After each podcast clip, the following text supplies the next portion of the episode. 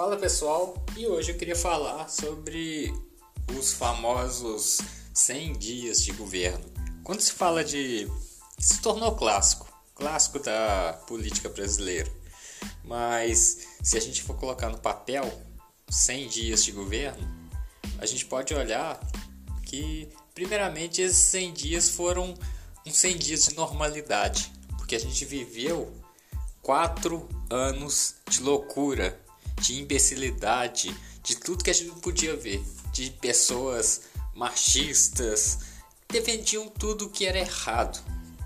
Infelizmente agora estamos construindo, estamos colhendo frutos dessa política odiosa, dessa política desastrosa. Mas foram 100 dias bons, porque a gente viveu, estamos vivendo 100 dias de sanidade, coisa que não se viveu no passado. Mas se você for fazer uma análise melhor, se você for analisar o governo atual, ele já está bem mais de 100 dias. Ele começou a governar logo depois das eleições, porque o outro governo se isolou no quarto e ainda estava esperando um golpe, é, com a esperança que os outros dessem um golpe em nome dele. Na verdade, foi isso. E não fez mais nada. Muito pelo contrário, ainda sabotou, colo colocou pessoas lá para continuarem sabotando. A gente pode ver que muito mais além disso, Lula depois que ele teve a posse, ainda teve uma na primeira semana depois, uma tentativa, um vandalismo, vamos dizer, que quebrou parte do Congresso. E aí dificultou mais a governabilidade. Apesar de, de serem 100 dias de, de muita luta, muita reconstrução, a gente ainda vê crítico. Não sei de quê, porque esses críticos no passado ignoravam toda a destruição que a gente viveu em meros quatro anos. Se esses quatro anos tivessem se estendidos para mais quatro, com certeza não existiria Brasil.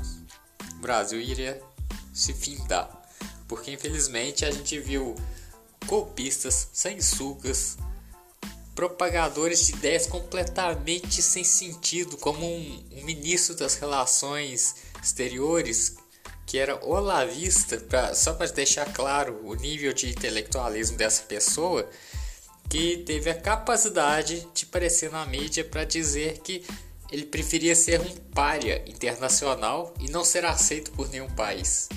Com coisa que isso ia melhorar a economia do país. Muito pelo contrário, destruiu. E essa destruição a gente vê hoje. A gente vê que vários países apoiam o atual governo, porque esse governo é um governo de união, muito pelo contrário do antigo, que era um governo de total destruição. Então, é momento de reconstruir e não de criticar, é momento de unir e reconstruir tudo que foi destruído.